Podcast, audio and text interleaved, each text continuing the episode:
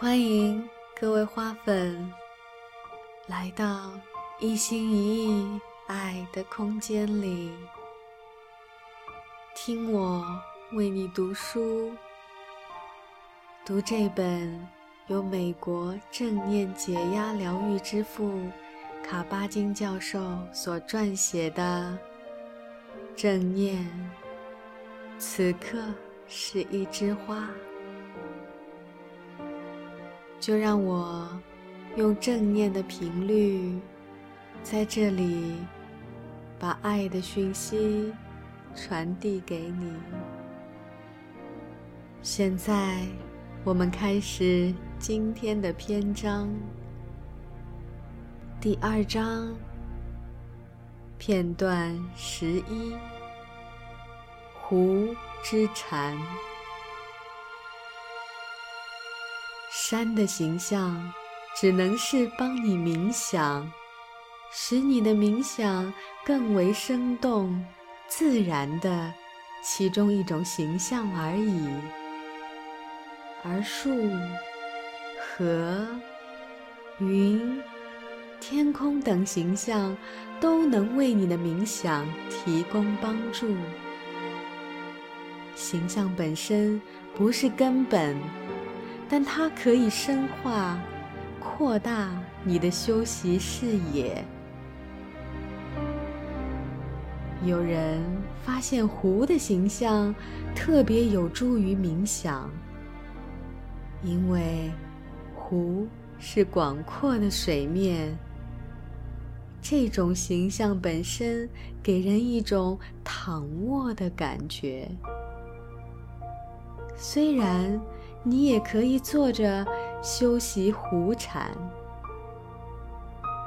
我们知道，从根本上来讲，水的自然属性与岩石完全一样。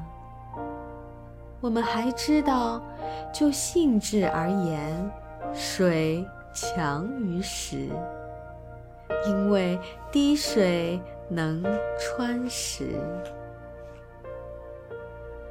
水还有一个令人赞叹的特性，那就是善纳万物。它可以随时开启吞纳万物，然后又合拢为一体，无隙无缝。如果用锤子敲打山或者岩石，后者。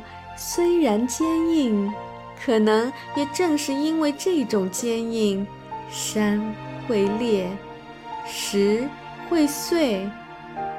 但是，如果用锤子敲打海洋和池塘，你只会得到一把生锈的锤。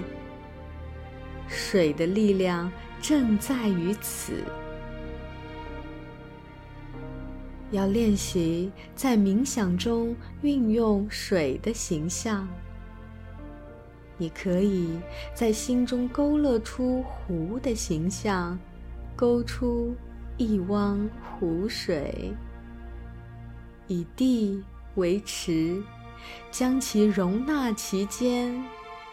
你要牢记的是，水往低处汇流，它逢低补平。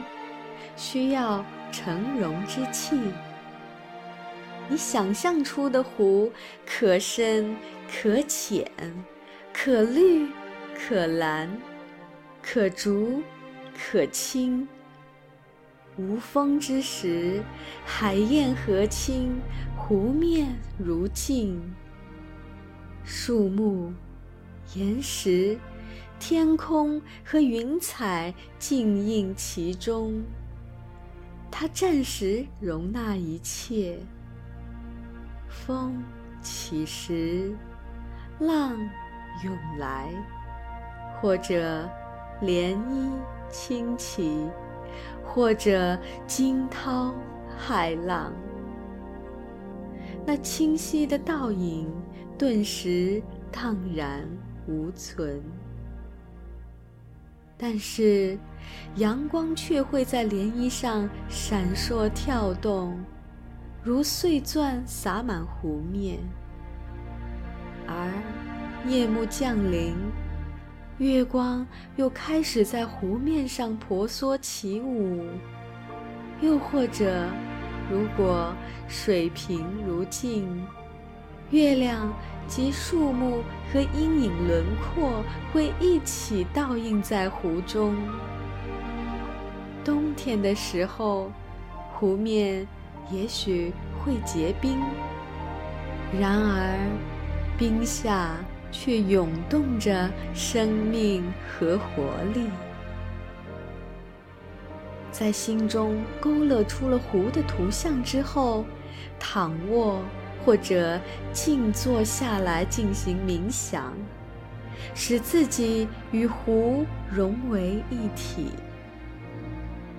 以清醒的意识、开放的心胸以及对自我的慈悲为名，承容自己的能量。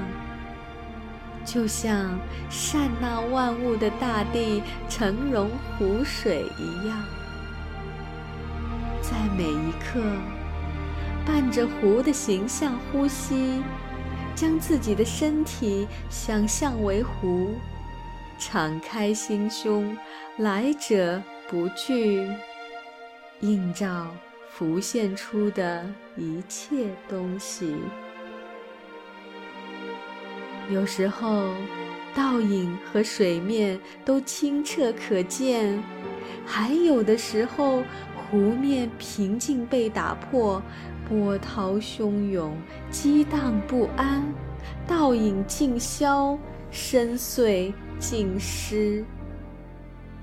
感受所有这些时刻，沉浸在冥想之中。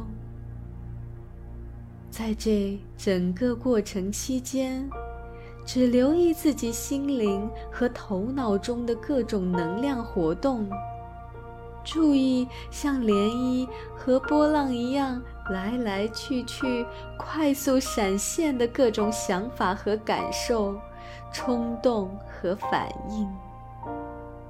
注意它们给你带来的影响，就像观察在湖面上嬉戏的各种能量一样。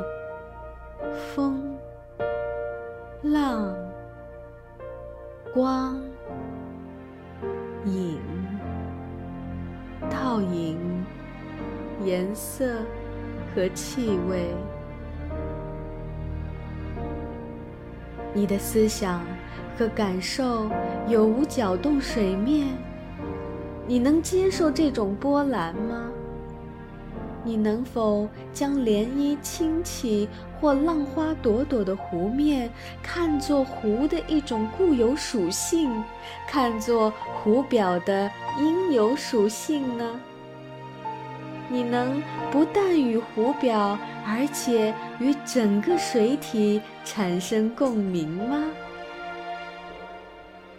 这样，即便湖表有狂风大浪，虽然它很多时候都是清波微动，你也能拥有水表之下的那种宁静。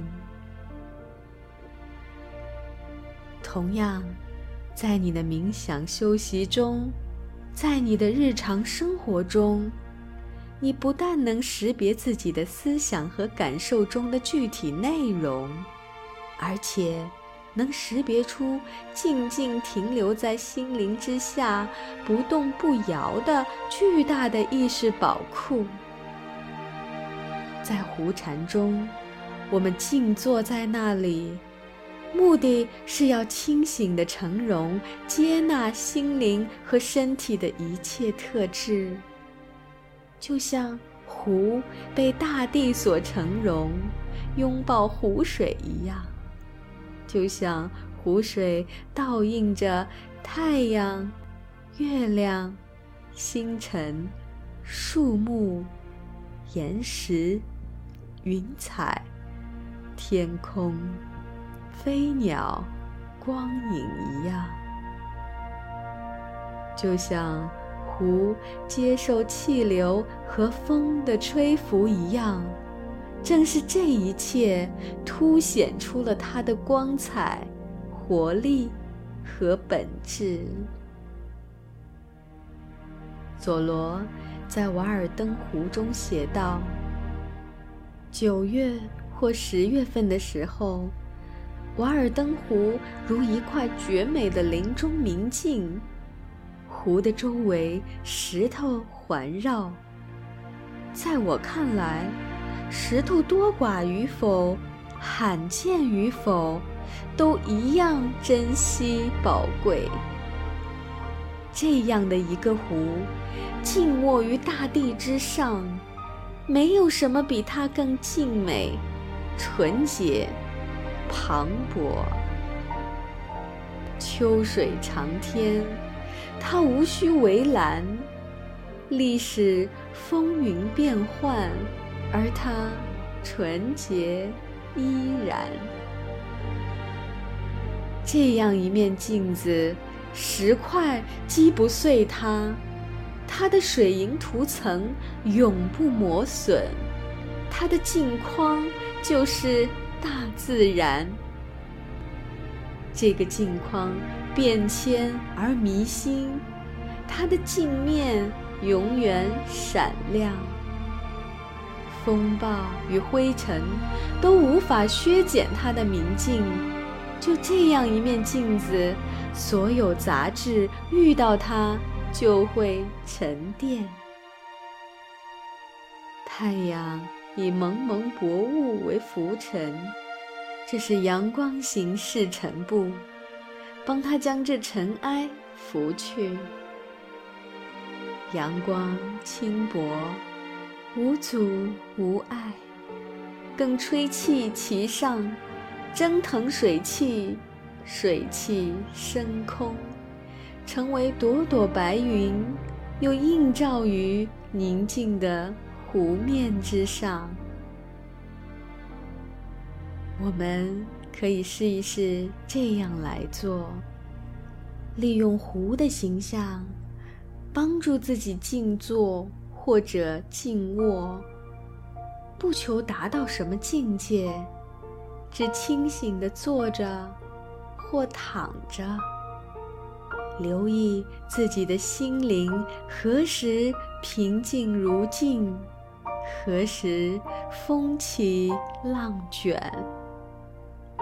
留意湖面之下的平静，在你心绪混乱之时，湖这种意象能否为你的行为举止提供新的启示？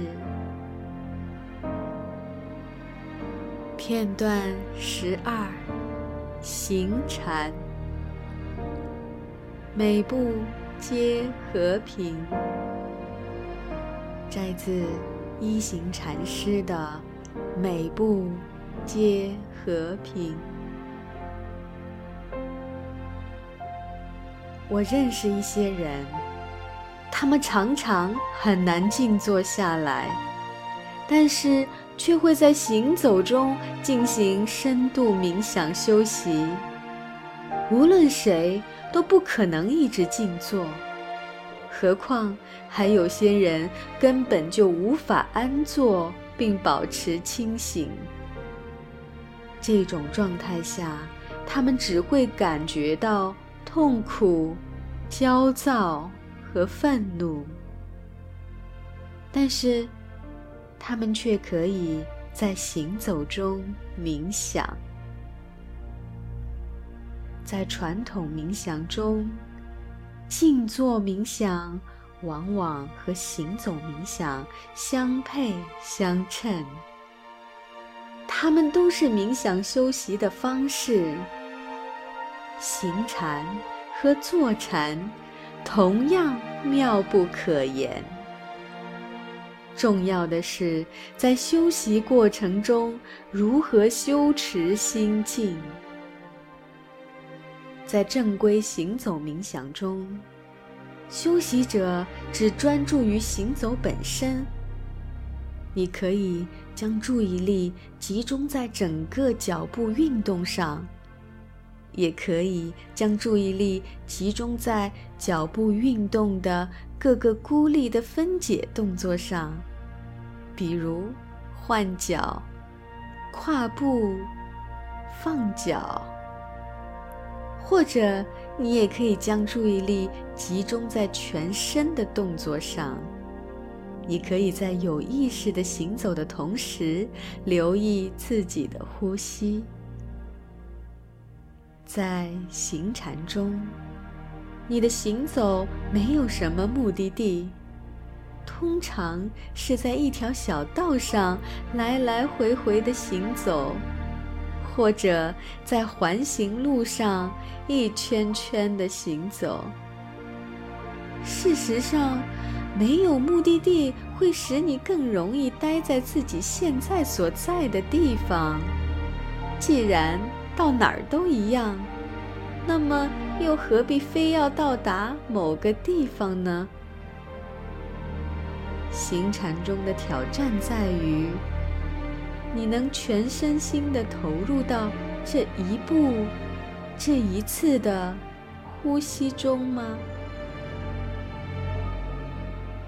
你可以以任何步调修习行禅，缓缓漫步，或者轻快行走都行。你能专注多少步，完全取决于你的速度。这种练习时，顺其自然地迈出每一步，全身心地感受每一步。这就意味着要体会走路时的各种感触：脚感、腿感、姿势和步态，就像在其他修习中要一刻。一刻的体会一样，在这里要一步一步的体会。你可以将这种练习称为观察自己的脚步。这种说法虽然一义双关，但我们强调的是在内心中观察。你并不需要看着自己的脚，就像在坐禅中一样，在行禅中，我们总会不断遇到事情，将我们的注意力从单纯的行走体验中拉走。我们处理在行走中出现的各种感知、想法、感受、冲动。记忆以及预期，就像我们在坐禅中所做的那样。归根究底，行走就是动中的平静，就是流动的正念。你最好。在无人看到的地方进行正式的行走冥想，尤其是如果你打算走得很慢很慢的话，适合的地方可以是你的起居室、田野中，或者林中空地中。僻静的沙滩也是不错的选择。你也可以推着手推车在超市中行走，想走多慢都行。你也可以在任何地方进行非正式的行禅练习。非正式的行走冥想，并不需要你来回踱步或者绕着圈行走，只需要。正常行走即可。你可以沿着人行道，沿着办公室走廊，有意识的行走；或者也可以去徒步旅行、遛狗，或跟孩子一起散步。记住，保持意识清醒。你只需提醒自己，全身心投入当下，顺其自然地迈出每一步。在每一时刻到来时，接纳它。如果你发现自己变得急躁或者不耐烦，就请放慢脚步，这样可以帮助你。减轻焦躁，可以帮助提醒你，你当下身在此处。等你到达彼处时，你自然会身在彼处；而如果你错过了此处，那你也很可能会错过彼处。如果你当下没有专注于此处，那么你也不大可能会因为到了彼处而变得专注起来。让我们试一试这样来做：无论在哪儿，清醒的、有意识的行走。放慢脚步，将注意力集中在自己身体上，集中在此时此刻。你能行走，而世上尚有许多人没有行走能力，要对此感恩，感知行走的神奇。不要将身体的如此奇妙的动作视为理所当然。知道自己是在地球母亲的表层直立行走，行走的姿势要充满尊严和自信。就像纳瓦霍人所说：“无论。”身在何处，要步姿优美，也要尝试正规的行禅修习。在静坐之前或之后，试着来休息一会儿行禅。在行走和静坐之间，保持意识的连贯性。请再次记住。这种修习中，我们关注的不是钟表时间。但是，如果你能克制住前一两次想要放弃的冲动，你就会学到更多，你就能更深刻的理解行禅。片段十三。立禅，要学习立禅，最佳学习对象就是树木。以树的姿势站在一棵树旁，静静地站立，想象自己的双脚在地下扎根，想象自己的身体在风中。轻轻摆动，就像树木在微风中摇摆那样，一动不动地站在那里，感受自己的呼吸，感受吸收雨露精华，或者闭上双眼，静静地感受周边环境，感受。离自己最近的那棵树，倾听它，感受它的存在，用你的身心感触它，利用呼吸帮助自己停留在那一刻，在每一刻感受自己的站立姿态，呼吸存在。当身或心初次发出信号说“也许该动一动了”时，请继续保持一会儿站立姿势。想想那些一站数年的树，而如果幸运的话，它们也许一站一生。看看能否从他们身上学到些关于静力、关于感知的东西。毕竟，他们始终在用自己的身根和树干去感受大地。用树干和枝桠来感受空气，用叶子来感受阳光和清风。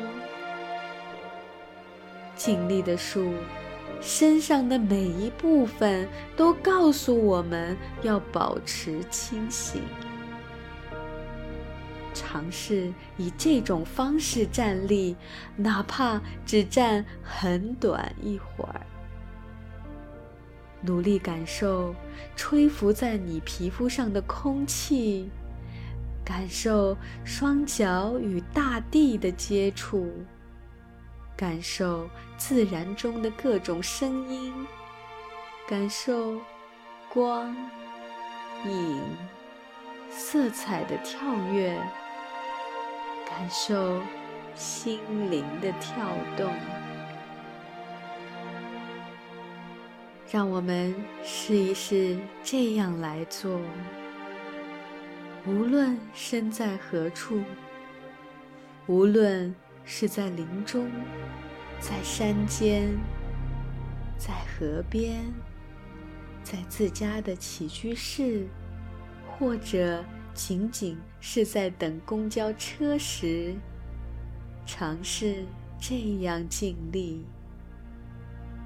在一个人独处时，可以尝试伸开双手，掌心向上，双臂以各种姿势伸展，就像树枝和树叶一样，可触的、开放的、包容的、耐心的伸展。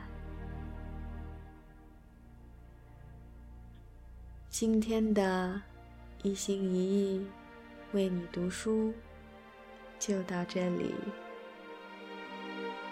期待我们在下一个篇章再次相遇。